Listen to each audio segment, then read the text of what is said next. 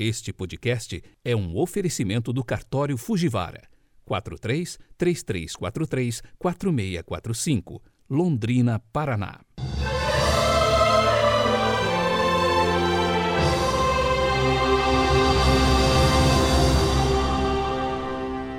Sábado, 14 de agosto de 2021.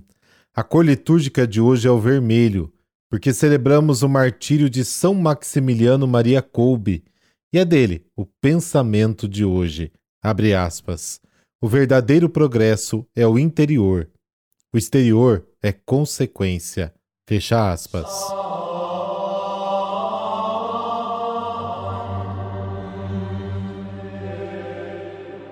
pelo sinal da Santa Cruz, livrai-nos Deus, nosso Senhor, dos nossos inimigos.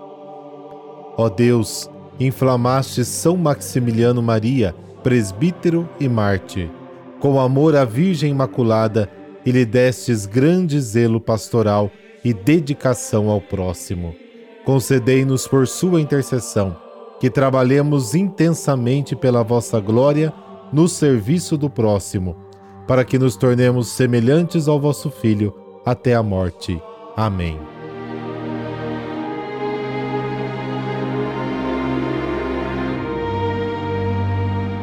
Mateus capítulo 19, versículos de 13 a 15.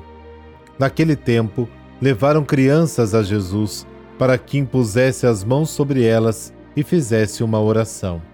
Os discípulos, porém, as repreendiam. Então Jesus disse: Deixai as crianças e não as proibais de virem a mim, porque delas é o reino dos céus.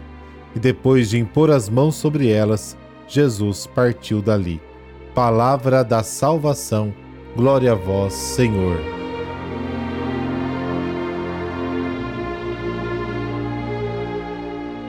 O evangelho de hoje, embora curto, tem grande significado para a nossa vida. Somente Jesus pode dar o amor que acolhe e que é fiel, e para recebermos este amor, devemos nos tornar pequenos, simples e entrar na lógica e na dinâmica da fé. Este acolhimento que Jesus faz às crianças revela algo ainda mais profundo quando pensamos na insignificância que elas tinham na época. Então podemos dizer que essas crianças representam todos aqueles que são invisíveis para a sociedade, para nós.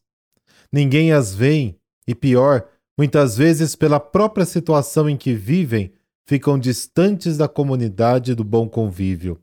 Mas isso não está longe de nós. Basta um olhar mais atento para a nossa própria família. Sempre tem aquele que nunca é convidado para nada, é tido como inconveniente ou até, quem sabe, simplório demais para estar conosco. Jesus hoje, acolhendo essas crianças, acolhe todos aqueles que aparentemente nada têm para oferecer e por isso estão afastadas. A criança é levada a sério por Jesus.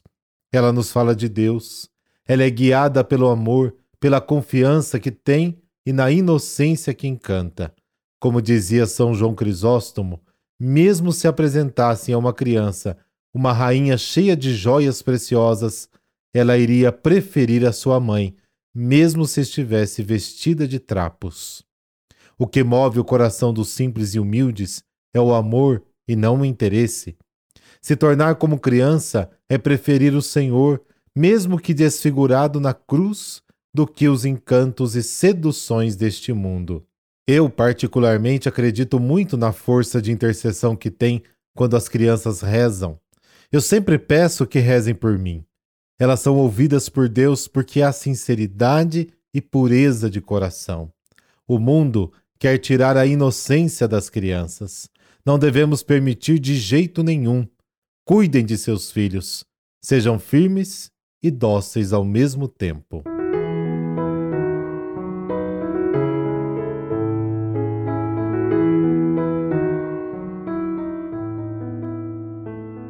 São Maximiliano Maria Kolbe, Raimundo, nasceu no dia 8 de janeiro de 1894 na Polônia.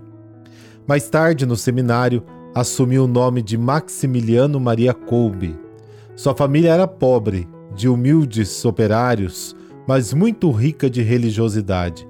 Com apenas 13 anos, foi residir com os franciscanos. No colégio, foi um estudante brilhante e atuante. Na época, manifestou seu zelo e amor a Maria, fundando o apostolado mariano Milícia da Imaculada. Concluiu os estudos em Roma, onde foi ordenado sacerdote. O carisma do apostolado de Padre Kolbe foi marcado pelo amor infinito a Maria e pela imprensa escrita e falada.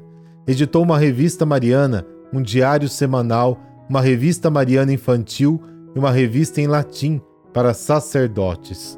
Instalou uma emissora de rádio católica. O seu objetivo era conquistar o mundo inteiro para Cristo por meio de Maria Imaculada. Voltou para a Polônia e cuidou da direção do seminário da formação dos novos religiosos. Em 1939, as tropas nazistas tomaram a Polônia. Padre Kolbe foi preso e enviado para o campo de concentração. Em agosto de 1941, por causa de um prisioneiro que fugiu do campo, foram condenados à morte outros dez prisioneiros. Esta era a regra. Um deles, Francisco, começou a chorar e em alta voz declarou que tinha mulher e filhos. Padre Kolbe solicitou ao comandante para ir em seu lugar e ele concordou. Todos os dez, despidos, ficaram numa pequena, úmida e escura cela dos subterrâneos para morrer de fome e sede. Depois de duas semanas, sobreviviam ainda três com o padre Kolbe. Então foram mortos com uma injeção venenosa para desocupar o lugar. Era o dia 14 de agosto de 1941. Por intercessão de São Maximiliano Maria Kolbe, dessa bênção de Deus Todo-Poderoso, Pai, Filho, Espírito Santo. Amém. Bom sábado! Não deixe de curtir o final de semana com seus filhos e também com a sua família.